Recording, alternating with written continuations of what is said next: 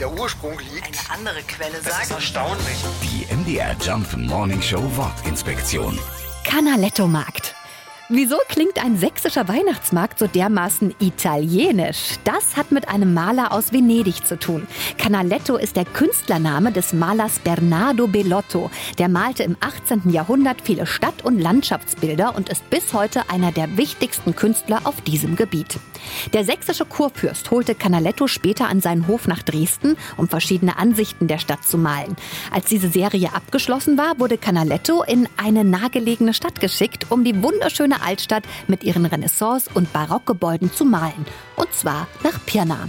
Bis heute sieht es am Marktplatz von Pirna fast genauso aus wie auf Canalettos gleichnamigen Gemälden von 1753, von denen man viele übrigens heute in Dresden besichtigen kann.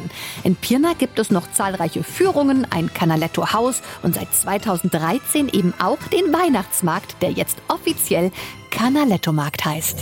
Die MDR Jump Wortinspektion. Jeden Morgen in der MDR Job Morning Show mit Sarah von Neuburg und Lars Christian Kade. Und jederzeit in der ARD Audiothek.